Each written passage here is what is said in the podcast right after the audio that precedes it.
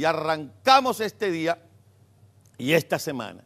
En un fin de semana que muchos catalogan de tranquilo, aunque en las últimas horas eh, comenzaron a generarse informaciones que más adelante vamos a comentar. También fue el fin de semana de, de mucha devoción por parte del pueblo venezolano gracias a la información con la que cerramos la semana. Recordamos que muy temprano en la mañana del viernes hablábamos con Monseñor Basabe del tema de la beatificación del siervo de Dios, José Gregorio Hernández. También vamos a hablar hoy de eso y vamos a tener invitados en ese sentido. Pero durante el fin de semana, o mejor dicho, durante el cierre de la semana e inicio del fin de semana, mucho se habló de la seguridad de Alex Saab, de este caballero, y esto es un formalismo del lenguaje, que está preso en Cabo Verde a la espera de una decisión de si se extradita o no a los Estados Unidos. Mucho se dijo que su vida podría estar corriendo peligro. Hay que ver el calibre de este personaje. Hay que ver que pendejo no es porque vea usted cómo amasó una fortuna y cómo se convirtió en el hombre de confianza de quienes depositaron en él toda la fortuna, mala vida, pero fortuna al fin, la depositaron bajo su tutela. ¿Cuánto sabe este personaje? ¿Cuánto conoce este personaje?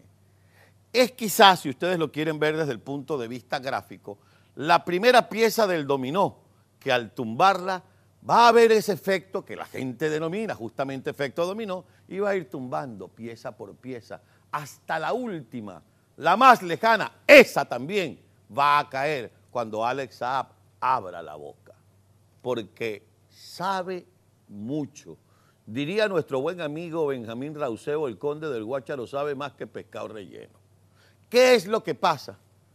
Que estos tipos no son decentes que estos tipos son mafiosos, que estos tipos son asesinos, que estos tipos matan, se llevan por delante a quien se tengan que llevar, inclusive fuera de Venezuela. Si no, ¿dónde está el fiscal Nisman? Pregúntenle a Cristina Kirchner. Ella debe saber por qué y en qué circunstancias fue asesinado este fiscal argentino que estaba detrás de la verdad en el ataque a la mutual israelita en Buenos Aires, que tiene que ver con Hezbollah, y Hezbollah tiene que ver con Tarek el Aizami, y Tarek el Aizami tiene que ver con Alex Saab. Es decir, la madeja que se va a ir destapando en torno a Alex Saab, no le podemos perder la vista. No le podemos perder la vista a la pelota con la persecución de los partidos políticos, que es importante para el rescate de la democracia en Venezuela. No le podemos perder la vista la pelota con lo que publicó ayer el portal axio.com, que según el periodista que hizo la entrevista en la Casa Blanca, ahora Guaidó le huele a fo al presidente Trump.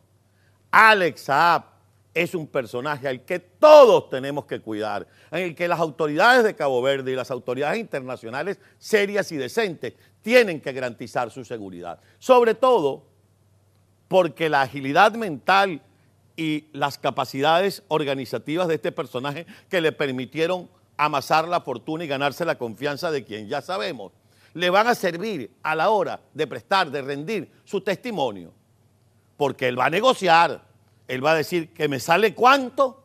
No, no, no, no, rebájame eso, porque yo, yo te sé de Nicolás, yo te sé de Cristina Kirchner, yo te sé de Cilia. Mira, no te puedo decir lo que yo te sé de Diosdado y de Tarek el Aizami.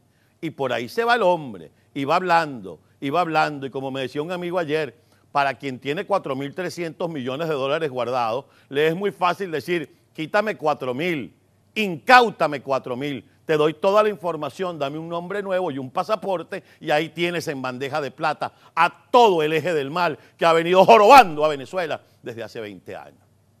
Y ustedes dirán, ¿y Carlos Acosta amaneció hoy viendo películas? No, Carlos Acosta amaneció hoy con la vista en la pelota y invita a todos ustedes a que no le quiten la vista a la pelota.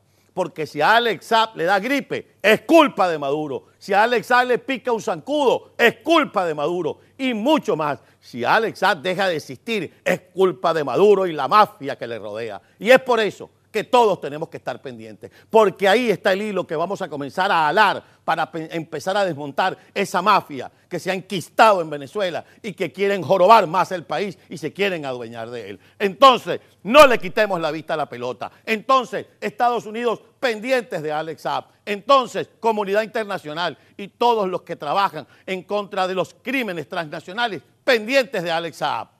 Así o más claro.